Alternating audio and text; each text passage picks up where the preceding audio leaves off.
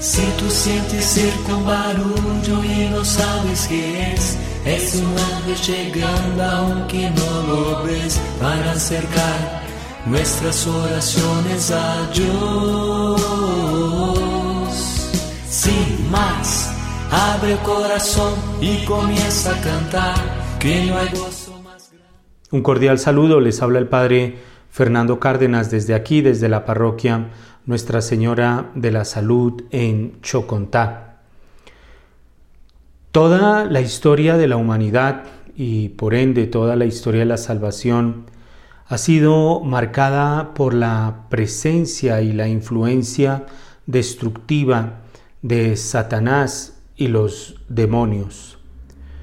Una enemistad radical e irreconciliable de Satanás con Dios. Así nos lo presenta el libro del Génesis, capítulo 1, versículo 3.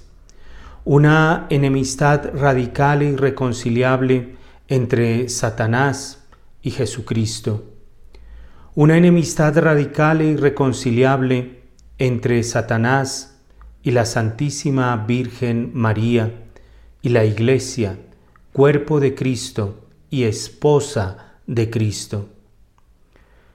Son innumerables los textos de la Sagrada Escritura donde nos muestran esta influencia, donde nos enseña acerca de esta presencia destructiva y también los objetivos claros, específicos que tiene este enemigo. La Sagrada Escritura nos enseña, por ejemplo, el empeño de Satanás por infiltrar la iglesia hasta llegar a ocupar el lugar sagrado los empeños por destruirla. En el libro del Apocalipsis, aquellos que conocen de esta materia han dicho que más de la mitad de los escritos que conforman este libro del Apocalipsis se refieren precisamente a este intento del demonio por acabar la iglesia, por destruir la obra de Dios. Por ejemplo, en el libro del Apocalipsis, en el capítulo 12, versículos 7 a 12. También en el libro del Apocalipsis, en el mismo capítulo, capítulo 12, versículo 13, se habla de este intento por destruir la iglesia esposa de Cristo, la esposa del Cordero. Es una guerra entre Satanás y la iglesia. Y repito, el demonio quiere infiltrar la iglesia. Quiere infiltrarla para llegar a ocupar el lugar sagrado. ¿Cómo va a llegar el demonio a infiltrar la iglesia? ¿Cómo va a llegar el demonio a ocupar el lugar sagrado? Y para esto quisiera como poner un contexto, el contexto de la visión que tuvo el Papa León XIII. No se sabe exactamente el día, la hora, el año en que León XIII tuvo esa visión que tal vez muchos de nosotros hemos escuchado. León XIII escuchó ese, ese diálogo entre Satanás y Dios, donde el demonio le pedía 100 años para destruir la iglesia y Dios se la concedió. Y ante este, esta visión, el Papa, después de escuchar ese diálogo, eh, pide que se rece la oración a San Miguel Arcángel después de cada misa.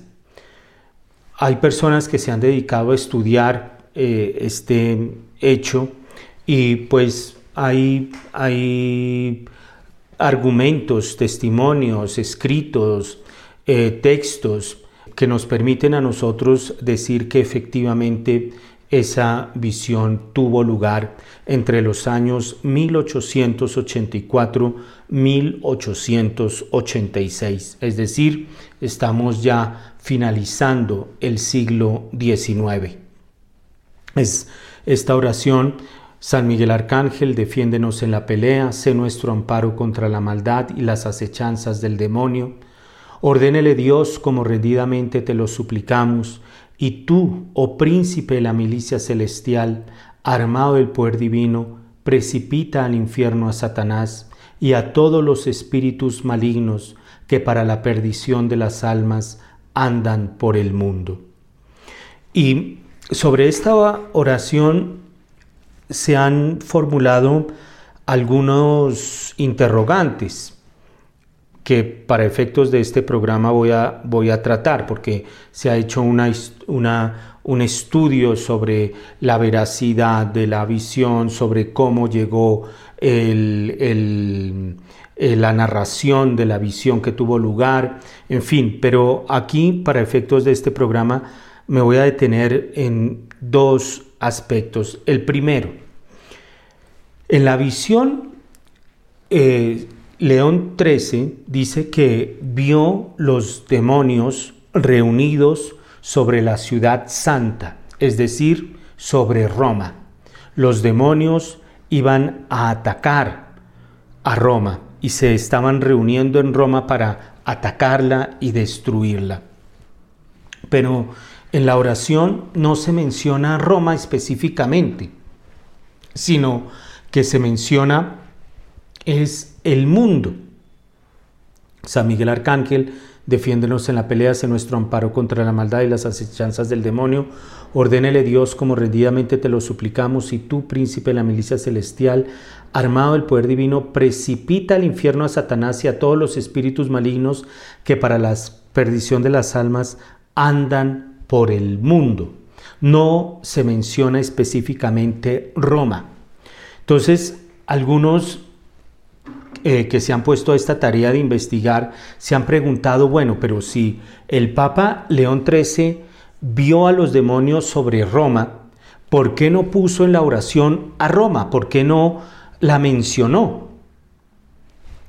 Y se, y se ha llegado, se ha sostenido, pues que los peligros, este ataque, esta amenaza de parte de los demonios, no se refería eh, única y exclusivamente a la ciudad de Roma, sino que abarcaba a la Iglesia Universal y que por esa razón el Papa había pedido que se incluyera al mundo en la oración y no solamente a Roma. Otros han sostenido que eh, la parte donde eh, León XIII ve a los demonios sobre Roma es una parte de la visión que tuvo León XIII, pero no es la visión entera.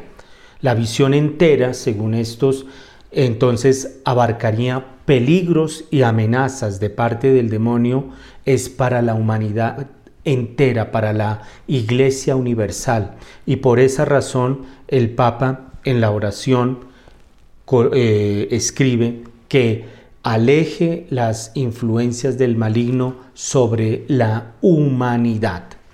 Y hay una segunda aspecto, hay un una segunda cuestión que está relacionada con esta primera de por qué no se pone Roma y sí se pone eh, el mundo. Y es que el Papa León XIII pidió que la oración de San Miguel Arcángel estuviera dentro de una serie de oraciones que se dirigían a peligros y amenazas contra la iglesia en el siglo XIX. Entonces, eh, esto ya nos da una visión más completa sobre el alcance, el contenido de la oración a San Miguel Arcángel, una amenaza contra la Iglesia Universal un, amenazas y eh, mm, eh, objetivos destructivos de parte del demonio específicamente eh, que se estaban presentando en el siglo XIX. De ahí que es importante recordar cuáles son esas amenazas que estaba enfrentando la iglesia en ese momento. Son amenazas que no pasan de moda. De hecho, hay muchas herejías, herejías ya condenadas en los primeros siglos de la iglesia, que están todavía presentes, con, con otras vestiduras, pero en el fondo en la misma herejía. Así, entonces, las amenazas contra la iglesia en el siglo XIX hoy día están todavía presentes y me parece a mí con más fuerza y más auge. Y de ahí la importancia de conocer, de saber, o mejor, tratar de saber cómo el demonio quiere llegar a infiltrar la iglesia para ocupar el lugar sagrado y destruirla. En el siglo XIX estaba una herejía que el Papa Pío IX ya había condenado, que era el liberalismo, que tenía una concepción del hombre que iba en contra de las verdades de la fe. Atrás del liberalismo entonces se encontraba una visión acerca del hombre que iba en contra de la visión cristiana. El liberalismo es una hija de la Revolución Francesa. Y recordemos la Revolución Francesa tiene un origen en las logias masónicas y un origen abiertamente anticristiano. Y eso hoy día quien lo quiera negar es porque no conoce la historia. El liberalismo entonces viene a ser una hija de la revolución francesa, una revolución gestada, organizada, planeada desde las logias masónicas y totalmente anticristiana. El liberalismo parte del relativismo moral. No hay una verdad absoluta. Y aquí es interesante cómo eh, las cosas se repiten, se repiten. Por eso es necesario conocer la historia, porque es un relativismo moral que si se quiere ir más atrás, podemos llegar a Lutero. Lutero en el siglo XVI, si estamos hablando de los peligros de la iglesia en el siglo XIX. Lutero ya en el siglo XVI pues había puesto las bases para ese liberalismo cuando comenzó a refutar la revelación la autoridad de la iglesia, a refutar todo. Es una herejía, la herejía de Lutero. Es una libre interpretación que él defiende y todas las consecuencias que de ese relativismo, pues hoy día todavía llevamos. La ley natural el liberalismo la aparta. Es totalmente apartada. Y uno de los principales exponentes es este de la Revolución Francesa, Jacques Rousseau, que él, él dice que la legitimidad procede únicamente de los acuerdos. La legitimidad procede únicamente de los acuerdos, del consenso. Y entonces ya no es lo que la ley natural, la ley revelada nos diga, no, es el consenso. Dios se quita de en medio. Y también entonces Rousseau dice, bueno, entonces la legitimidad procede de los consensos, quita Dios, quita la ley natural, pero además los acuerdos también se pueden modificar Todo es relativo. Es un relativismo moral. Y creo que hoy día hay varios ejemplos de eso, de estos acuerdos en que todo se puede modificar. Por ejemplo, en 1948, el director del presidente eh, Julian Huxley, un inglés, que, quien fuera el primer presidente de la UNESCO, él decía exactamente lo mismo. Es decir, miren cómo esta postura liberal comienza a permear el siglo XX. Tiene su origen allá en Lutero, siglo XVI, con la libre interpretación que él defendía y las consecuencias que propagó, la herejía de Lutero que propagó. Se, expande en la Revolución Francesa, eh, que, la, que la madura con, con estas ideas de Rousseau, y llega hasta nuestros días en el siglo XX, en 1948.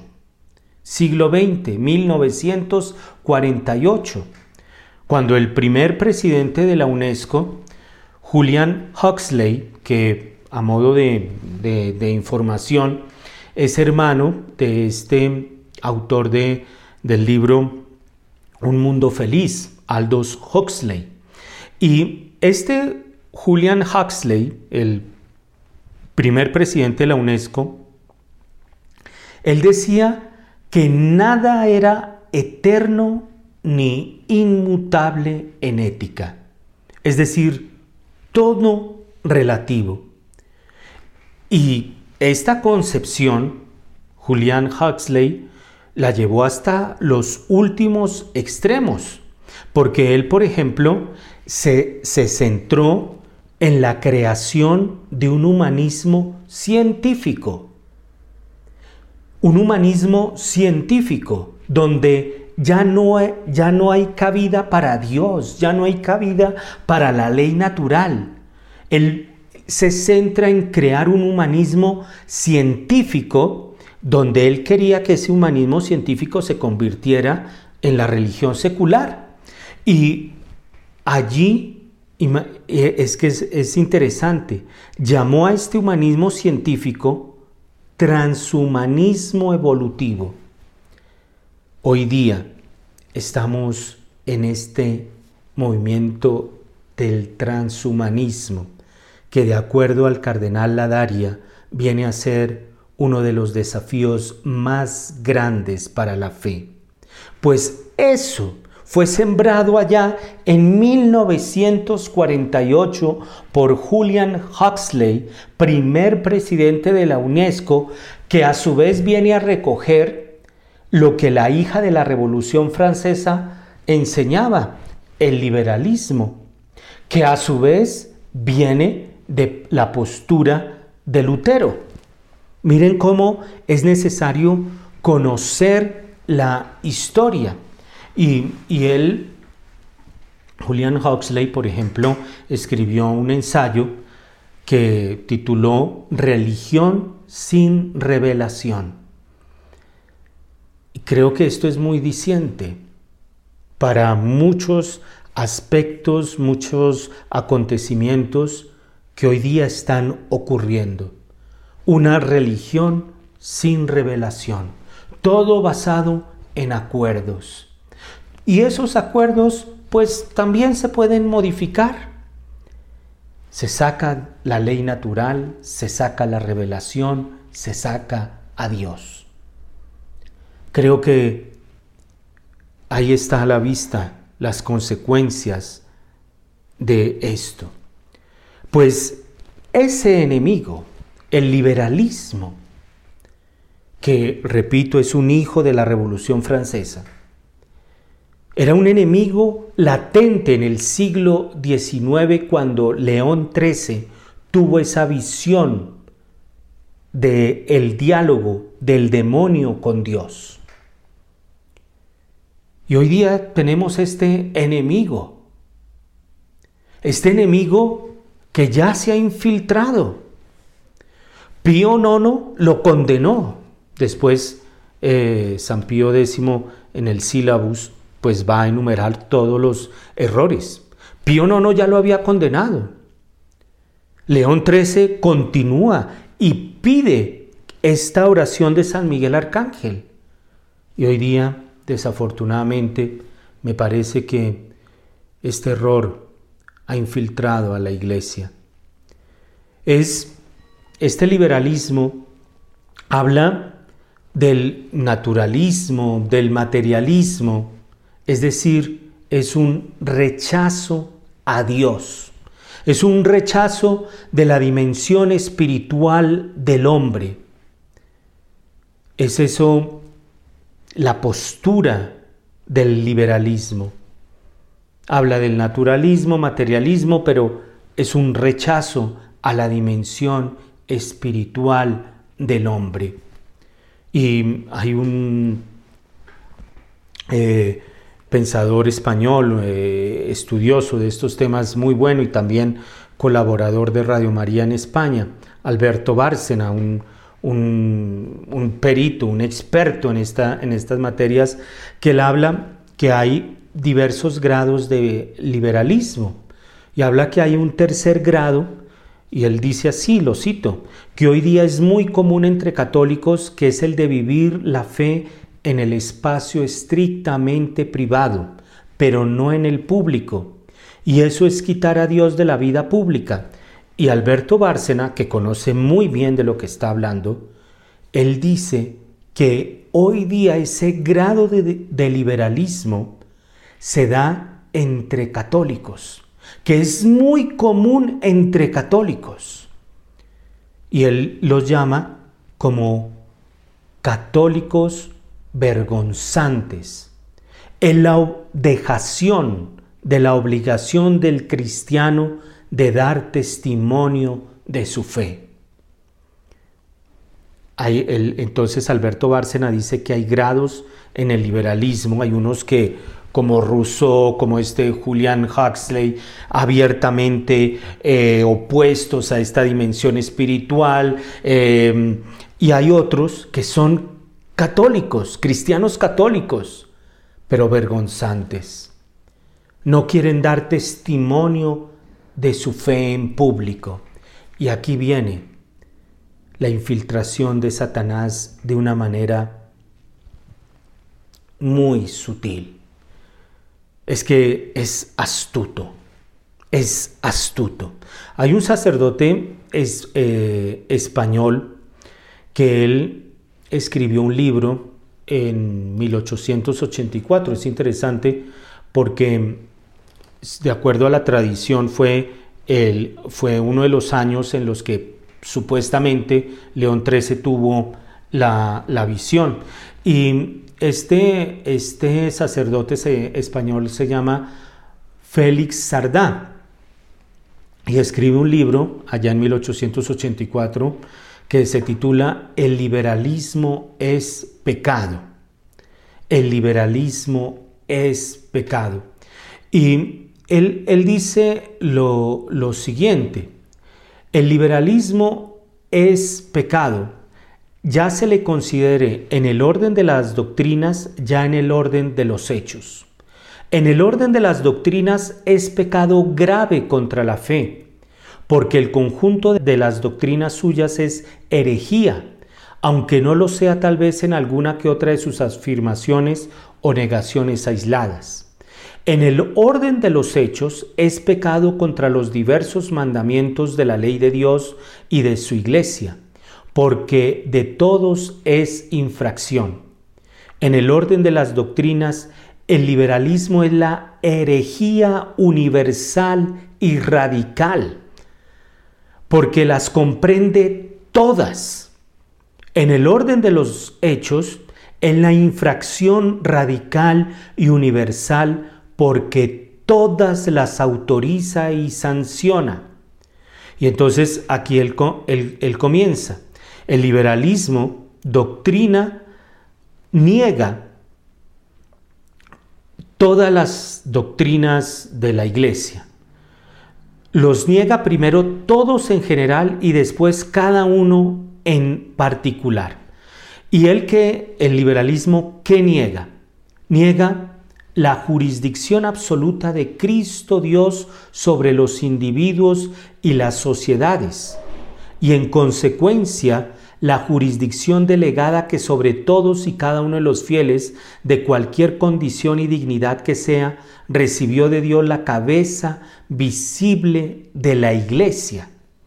Niega la jurisdicción absoluta de Cristo Dios sobre los individuos y niega la jurisdicción delegada que sobre todos y cada uno de los fieles de cualquier condición y dignidad que sea, recibió de Dios la cabeza visible de la iglesia, el Papa. Niega la necesidad de la divina revelación y la obligación que tiene el hombre de admitirla si quiere alcanzar su último fin. Vayamos por allá a Alemania. Niega la necesidad de la divina revelación. Niega el motivo formal de la fe. Esto es la autoridad de Dios que revela, admitiendo de la doctrina revelada solo aquellas verdades que alcanza su corto entendimiento. Ah, yo creo, pero si yo entiendo. Entonces, por ahí salen algunos y con dolor, con respeto, pero es para denunciarlo y anunciarlo. Salen algunos a decir, la virginidad de María no. ¿Por qué? Porque eso es imposible científicamente. Ah, pero la palabra de Dios no. No, niega el magisterio infalible de la Iglesia y del Papa. Y en consecuencia todas las doctrinas por ellas definidas y enseñadas. Viene a negar todo. Por eso este sacerdote dice que las cobija a todos. Dice, el liberalismo es la, la herejía universal y radical porque las comprende a todas en el orden de la doctrina. Niega entonces la jurisdicción absoluta de Cristo, la necesidad de la divina revelación, el motivo formal de la fe que es la autoridad de Dios, el magisterio infalible de la iglesia. Niega, niega, niega, niega, niega, niega. Eso es el pecado original. El pecado original es un no, no, no, no. Esto en el campo de la doctrina. Eh, estoy citando al, al padre Félix Sardá. En el orden de, la, de los hechos es radical inmoralidad. Lo es porque destruye el principio o regla eterna de Dios imponiéndose a la humana. Canoniza el absurdo principio de la moral independiente, que es en el fondo la moral sin ley. ¿Acaso esto no estamos viendo? ¿Una moral sin ley? O lo que es lo mismo, la moral libre, o sea, una moral que no es moral. Y citando a, Alberto Bárcena, de estos cristianos vergonzantes, ¿hay cristianos? No, pero si se aman, si se aman, eso no, eso si se aman, pues no, no pasa nada. Es el liberalismo es el error absoluto. Y en el orden de los hechos es el absoluto desorden. En el orden de las ideas es el error absoluto. Y en el orden de los hechos es el absoluto desorden. Es esto lo que yo creo que salta a la vista.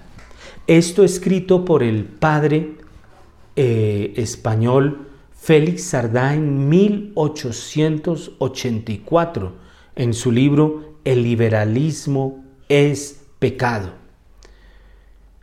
Eran, eh, o mejor, eran en ese momento y continúan siendo los enemigos de la iglesia.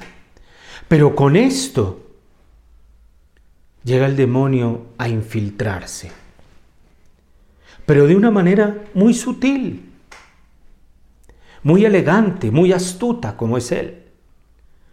Ya lo decíamos en algún programa recogiendo eh, lo que dice este arzobispo americano Fulton Sheen. El demonio no se va a poner con, con, tridente y oliendo azufre y vestido de rojos, eh, soy el demonio. No. El demonio viene a hacerte un cristiano vergonzante. Que no des testimonio de tu fe. Que aceptes, que admitas, que aplaudas una moral sin ley, una moral libre. Pero si se aman, pero ¿quién soy yo para llamar la atención? ¿Pero qué puedo hacer? Cristianos vergonzantes, el veneno del demonio. Hacerte un cristiano vergonzante. Los asaltos del demonio entonces no son solo en Roma. Bien hizo el Papa León XIII en no poner en la, en la oración a, a San Miguel Arcángel, en no restringir a Roma, sino al mundo entero. ¿Y cómo se ha infiltrado entonces en la iglesia? Con estos, con estas con, con estas ideas de un cristiano vergonzante, un cristianismo vergonzante. Y resulta aterrador. El 70% de los estadounidenses, el 70%, participan de actividades ocultistas el 70%. No tengo el dato en otros países. Pero, por ejemplo, hay un crecimiento del ocultismo. ¿Pero qué tiene? ¿Qué tiene? Yo soy católico, pero soy masón. ¿Y qué tiene? ¿Es, ¿Es, esto lo que estamos viendo a nivel a nivel, eh, eh, es que salta a la vista, es que esto, esto no es un secreto. Biden, el presidente de Estados Unidos, yo soy católico, pero a favor del aborto. ¿Qué tiene? Ese es el veneno del liberalismo. Y hay, hay católicos que lo votan, que lo votan. ¿Qué tiene? Hay católicos que votan y aplauden este tipo de ideas. Y mientras tanto, el demonio infiltrándose en la iglesia. Ya lo decía el Papa Benedicto XVI en una homilía del 30 de junio del 2010. Era la fiesta de San Pedro y San Pablo. Allá estaba imponiendo los palios. 30 de junio del 2010, cito al Papa Benedicto XVI. Si pensamos en los dos milenios de historia de la Iglesia, podemos observar que, como lo había predicho el Señor Jesús, nunca han faltado las pruebas a los cristianos, que en algunos periodos y lugares han asumido el carácter de verdaderas y auténticas persecuciones. Estas, las persecuciones, a pesar de los sufrimientos que provocan, no constituyen el peligro más grave para la iglesia. El mayor daño, de hecho, lo padece la iglesia de lo que contamina la fe y la vida cristiana de sus miembros y de sus comunidades, erosionando la integridad del cuerpo místico, debilitando su capacidad de profecía y de testimonio, empañando la belleza de su rostro. Esta realidad está atestiguada ya por el epistolario paulino. La primera carta a los Corintios, por ejemplo, responde precisamente a algunos problemas de divisiones, de incoherencias, de infidelidades al Evangelio que amenazan seriamente a la Iglesia. Pero también la segunda carta a Timoteo, de la que hemos escuchado un pasaje, habla de los peligros de los últimos tiempos, identificándolos con actitudes negativas que pertenecen al mundo y que pueden contagiar la comunidad cristiana. Egoísmo, vanidad, orgullo, apego al dinero. La conclusión del apóstol es determinante. Los hombres que operan el mal no irán lejos, porque su insensatez se pondrá de manifiesto como la de aquellos. Hay por tanto una garantía de libertad asegurada por Dios a la Iglesia, libertad tanto de los lazos materiales que buscan impedir o coartar su misión, como de los males espirituales y morales que pueden erosionar la autenticidad y la credibilidad. Benedicto XVI, 30 de junio del 2010. Las amenazas de la Iglesia, las peores, dice Benedicto XVI, no son las persecuciones que vienen de fuera, sino todo eso que pueda contaminar la fe, la vida cristiana de sus miembros, de sus comunidades, erosionando la integridad del cuerpo místico, debilitando la capacidad de profecía y de testimonio. Los mayores enemigos de la iglesia, Benedicto XVI, están en el interior de la iglesia. Cristianos vergonzantes, cristianos como Benedicto XVI hace alusión eh, a la segunda carta de, de Timoteo, egoísmo, vanidad, orgullo, apego al dinero.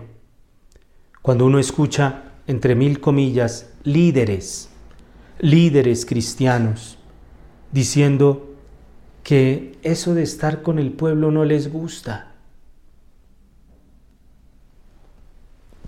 orgullo, apego al dinero,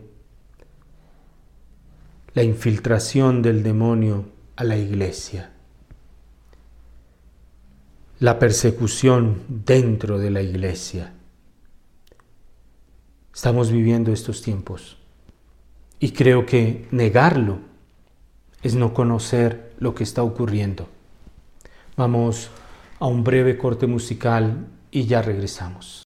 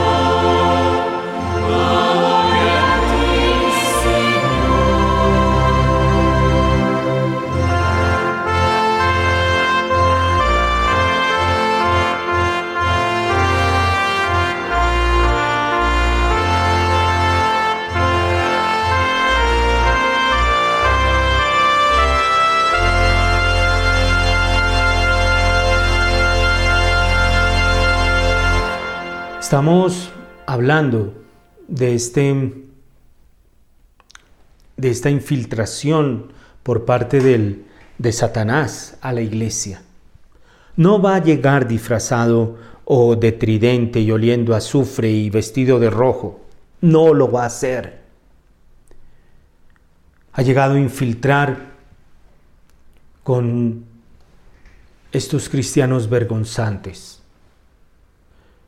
con estas posturas liberales, que cada día más hay un discurso liberal, apoyado, aplaudido, difundido, masificado. Y mientras tanto, el demonio va entrando a la iglesia de Cristo a la esposa de Cristo. La infiltración del demonio a la iglesia. Y esto coincide con un crecimiento del ocultismo. Y cuando hablamos de lo, del ocultismo, pues nos referimos al reiki, a la ouija, a lo que estuvo de moda, no sé si seguirá de moda, el juego entre mil comillas, Charlie Charlie, horóscopos. Y esto entre cristianos católicos,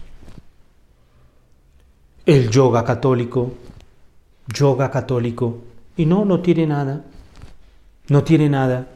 Las flores de Bach, las constelaciones familiares, no tiene nada. El tarot, que se le lean la mano. Ah, yo fui por, por chiste, padre.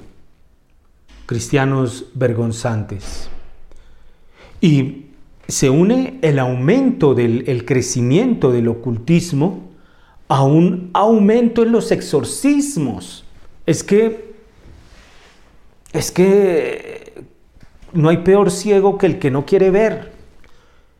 Lo han denunciado y lo han eh, afirmado sacerdotes exorcistas. Por ejemplo, el padre Emmanuel Coquet, secretario general adjunto de la Conferencia Episcopal Francesa y también coordinador de la Oficina Nacional de Exorcistas en Francia.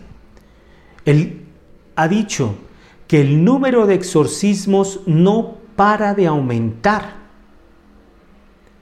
Hay 120 eh, sacerdotes exorcistas para la isla donde está París. El padre Emmanuel Coquet, secretario general adjunto de la Conferencia Episcopal de Francia y quien coordina también la Oficina Nacional de Exorcistas en ese país, ha mencionado que el número de exorcismos no para de aumentar.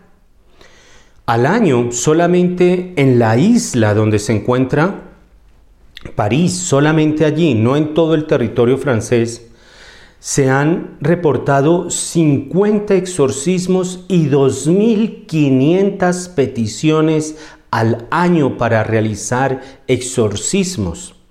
Y esto cuando uno lo compara con 10 años atrás, de acuerdo a cifras dadas por la misma conferencia episcopal francesa, donde solamente se realizaban 15 exorcismos al año, ahora 50 el, padre irlandés Pat Collins eh, ha dicho que le horroriza que no tengamos protección contra los espíritus malignos.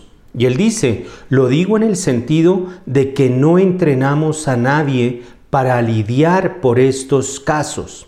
Hoy día la Santa Sede ofrece cursos para exorcistas. Se encuentra, por ejemplo, la Asociación Internacional de Exorcistas, fundada por el padre Gabriel Amort y reconocida por la Santa Sede que también ofrece cursos y formación para sacerdotes. El arzobispo de la Arquidiócesis de Madrid en España, que hoy día ya es emérito, Rouco Varela, en su momento nombró ocho exorcistas para Madrid ante la avalancha de peticiones. Y aquí es importante mencionar algo. El exorcista es un encargo que el obispo de un lugar hace a un sacerdote para que realice los exorcismos en dicho territorio. No es cualquier padrecito que llega a decir, que tiene el carisma de exorcismo, porque esa es otra, otra cuestión. Aparecen sacerdotes que dicen con el, que tienen el carisma de expulsar demonios, de hacer exorcismos, pero ¿dónde está el nombramiento? ¿Cuál es la formación que tienen? Y eso conlleva, pues, a, que se malinforme, a que eh, se cree una mayor confusión en los fieles.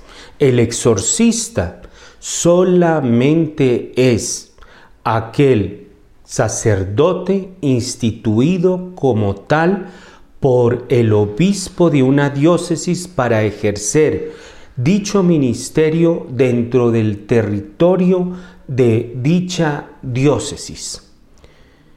Eh, y esto me parece que es muy importante saberlo, porque hay, hay, hay, sacerdotes que dicen que son exorcistas y van viendo el demonio por todo lado.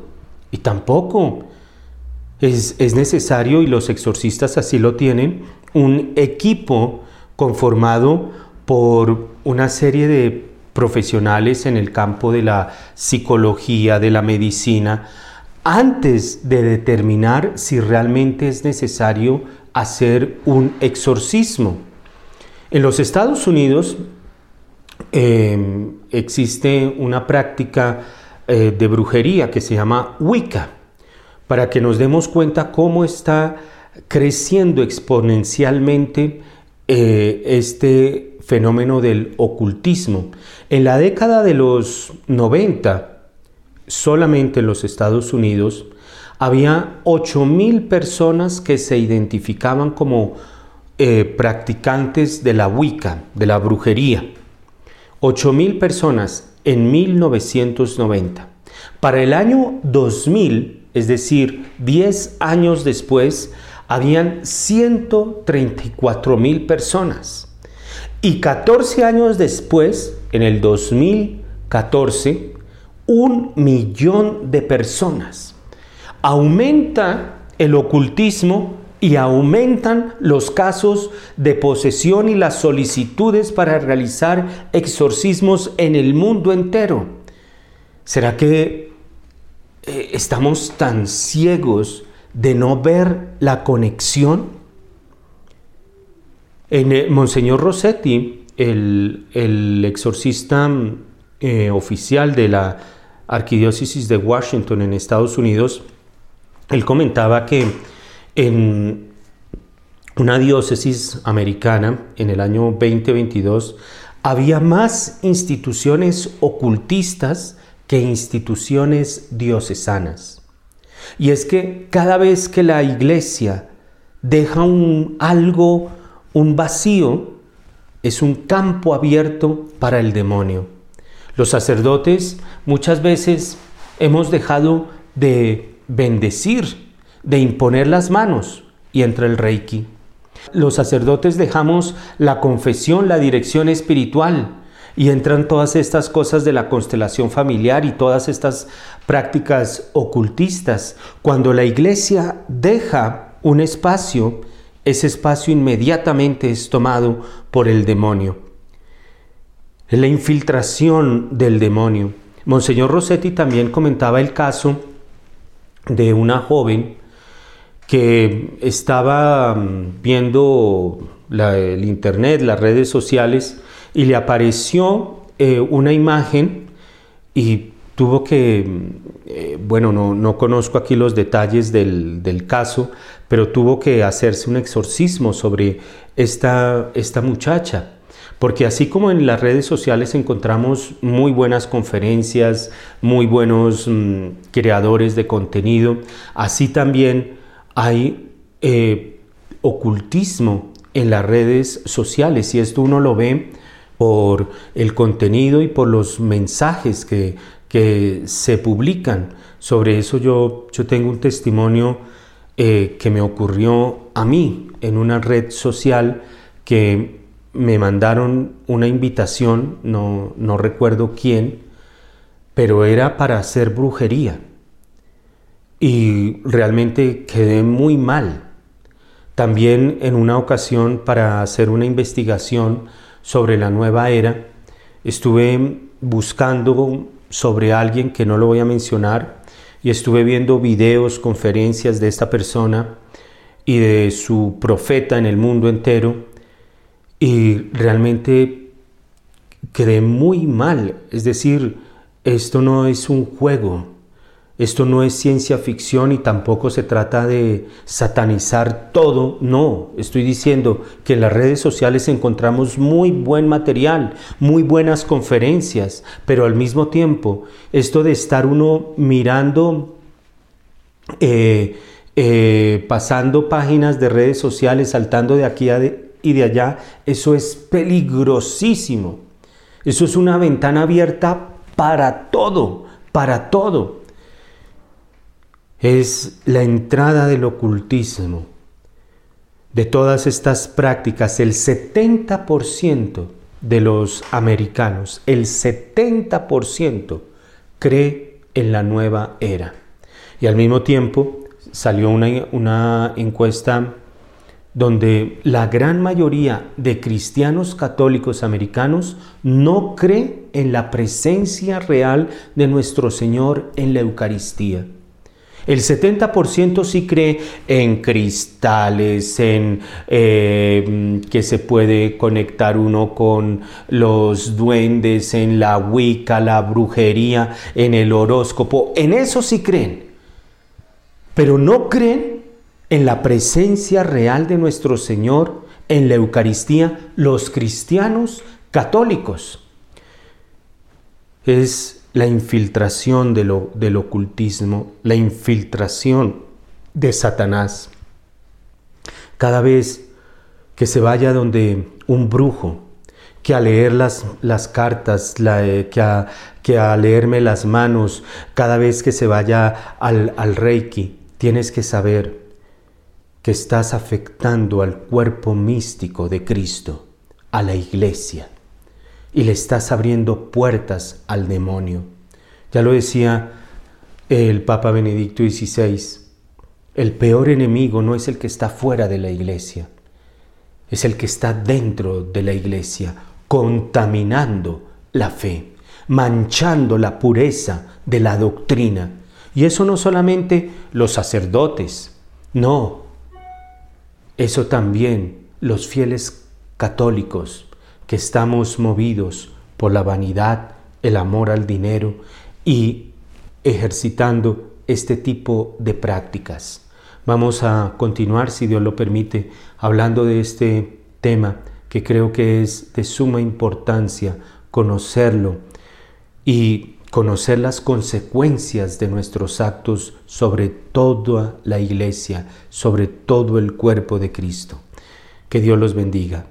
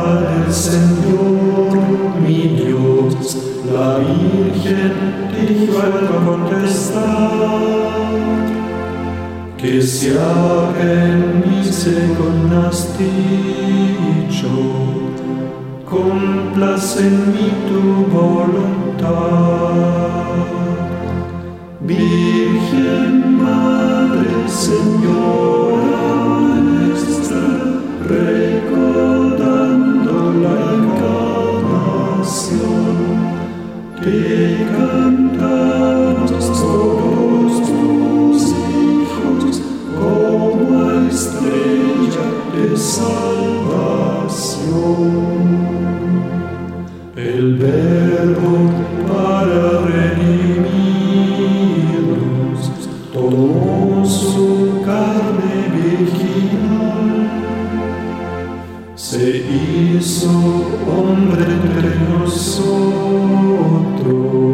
librándonos de todo.